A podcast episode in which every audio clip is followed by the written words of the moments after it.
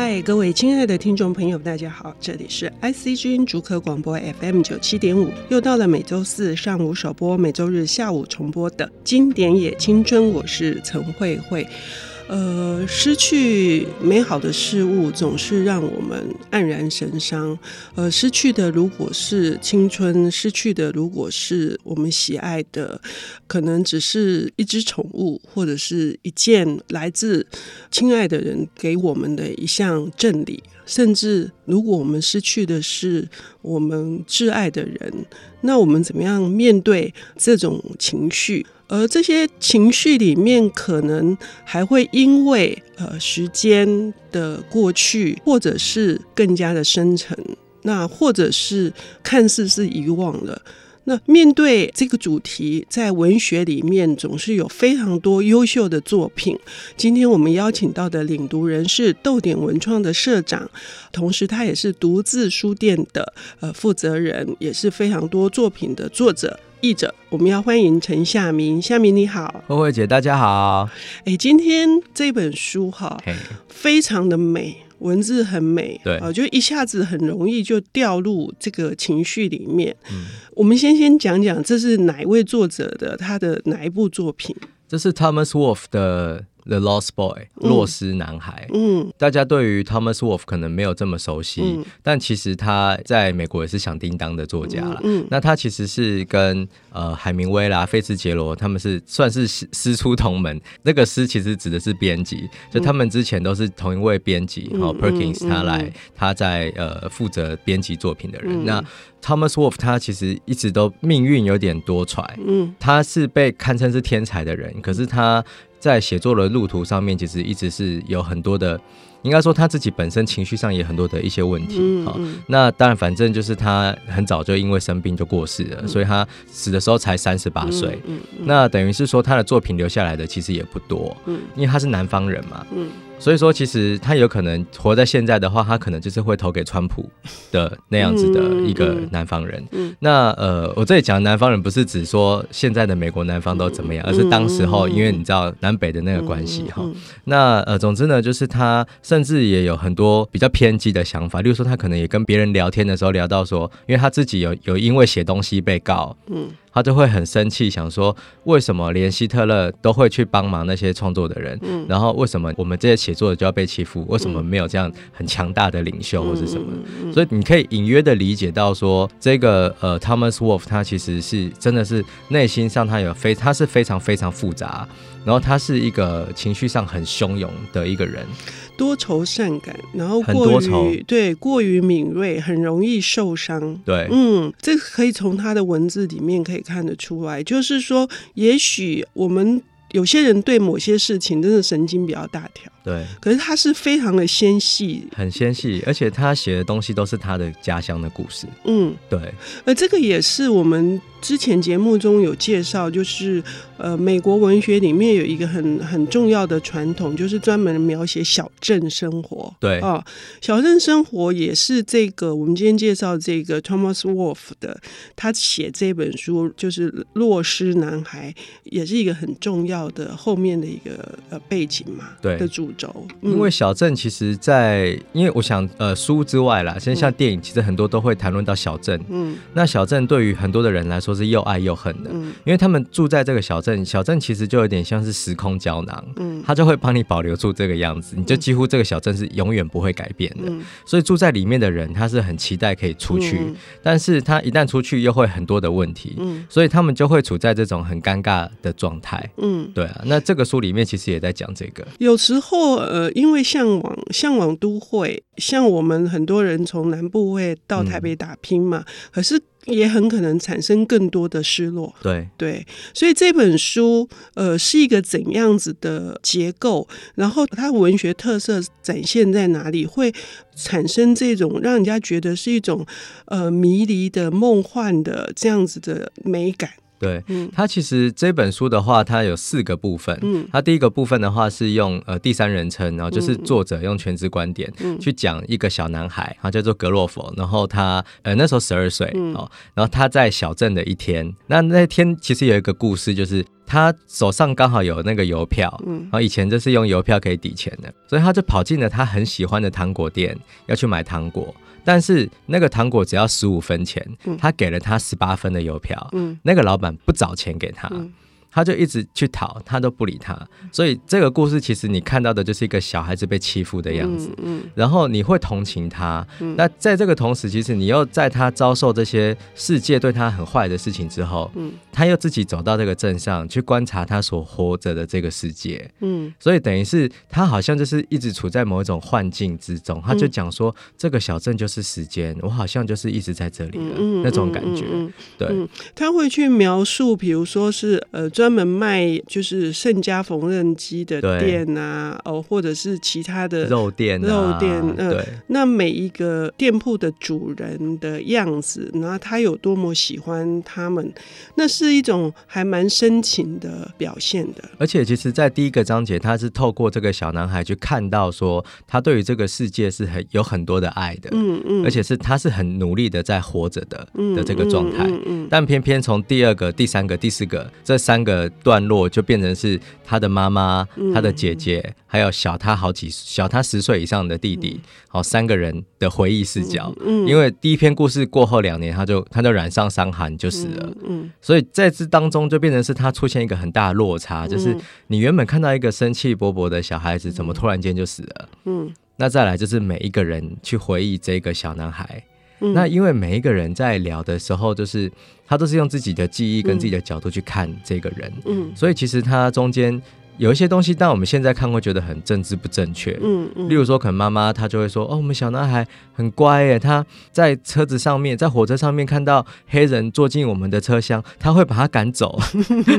他会这样子讲的，对，但是你可以从这些。从每个人的叙述当中去理解到那种，我我这样讲好像很俗，但就是爱啊，嗯，就是你怎么样去割舍掉那种爱，那你怎么样去接受，就是说哦，他已经离开这件事情，嗯嗯嗯嗯，妈妈的那个段落，呃，是透过是接受一个采访，我觉得这个安排非常好。接受一个采访，是因为他的另外一个儿子表现的非常优异，已经出人头地了，对，那所以这个记者一直想要。希望他妈妈说出他的孩子的从小表现多么的优异，对，他妈妈绝不上当。是啊，嗯，因为不上当而去说这个呃死去的格洛佛更加的、嗯、对，呃是更好的，所以这个里面就是真的是更好吗？而是因为他死去了，所以那个记忆的保存有两种可能。是，嗯，我觉得其实有可能是真的，那个小男生本来就是一个。呃，很特别的人，嗯，所以等于他留下的印象是会随着时间过去而越来越深刻，嗯，所以他当然，呃，我们对于过去喜欢的事情，我们就会一直去赞赏他，嗯，对啊，所以我我相信是这一件事情，但是这个之间也隐约的可以感受到一件事情，就是说，这个妈妈对于他现在对这个弟弟或许又有更高的期待，嗯，而这个弟弟他不一定是会喜欢。嗯，这件事情嗯，没有错，很多的电影也会描述到这一点，就是如果家里面有兄弟姐妹谁过世了，可能被留下来，觉得自己是不应该留下来的，也会有这样的情绪哈。关于呃这本书，我觉得有非常深层的地方，然后这些深层的地方透过这四个结构而展现出来。那还有更重要的两个结构，我们要休息一下，等一下回来。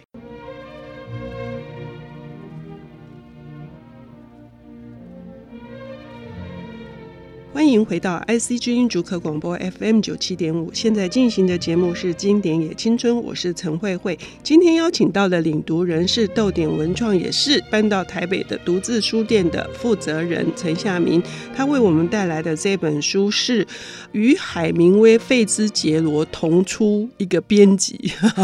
天才 伯金斯号的 Thomas Wolfe 哈沃尔夫。他所写的这一本非常厉害的落失男孩，这个落失就是失落，就是失去的 loster，就是失去的这个孩子哈，男孩子。呃，我们刚才已经提到说，作者的这个写作的功力是用四个结构，那其中第三、第四是下面也说到，是他姐姐跟他弟弟怎么看待这个已经不在人世的亲人啊，呃，可以具体再跟我们描述一下。就是在第三个段落，就是姐姐跟弟弟哈，就是在聊当初的事情。嗯嗯、然后他可能那个场景就有点像是说，好像我们过年的时候去某一个人呃去爷爷奶奶家好了，然后就哦拿了旧照片再开始看，所以他的场景是这个状态、嗯。姐姐已经四十六岁，四十六岁了，然后他就开始去回想说，哎，这件事情到现在也过了三十年了。嗯、如果说那个格洛夫还活着的话，他应该是四十四岁，好、嗯，他小他两岁。嗯，那他就开始用他的观点去讲，好，一个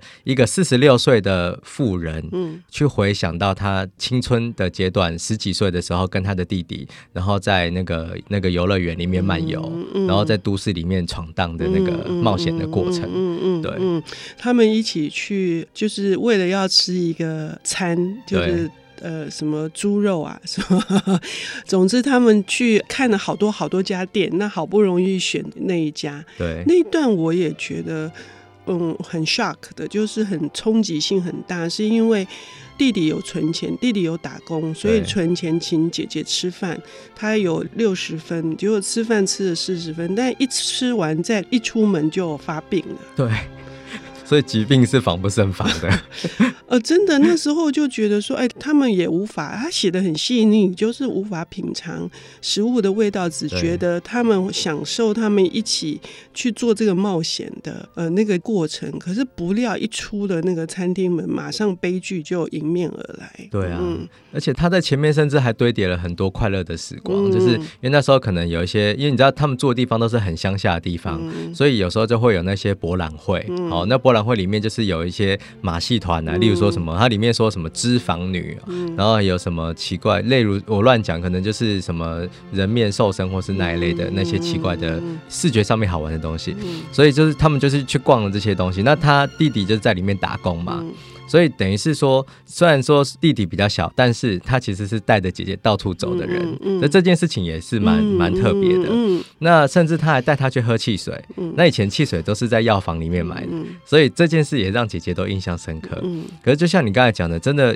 有些时候坏事，它一旦发生的是你根本就来不及反应，就已经。结束了，嗯，所以说他后来又再花了很多的篇幅去描写，就是他的弟弟要即将过世的的那个样子。嗯嗯、其实有时候真的会有点哀伤啦。就是如果其实我们生命当中或多或少都经历过，可能从天堂突然间到地狱，嗯、或者是我们就是得眼睁睁的看着谁离开的那个场景。但他用那么多的细节去把我们可能平常没办法说出口的那种、嗯、那种情绪，就你在阅读的时候就可以感受得到。嗯，嗯对。所以读到这里一开始的时候。第三人称，然后呃，再来是妈妈在用很多她自己的一些印象去讲这个孩子的好的时候，事实上对这个小男孩还没有真正产生感情。读者就我而言，可是读到姐姐这一段的时候，我刹那之间觉得，好像我也开始心疼起来了。我开始觉得说，哎，这个小男孩已经不是故事里面的小男孩。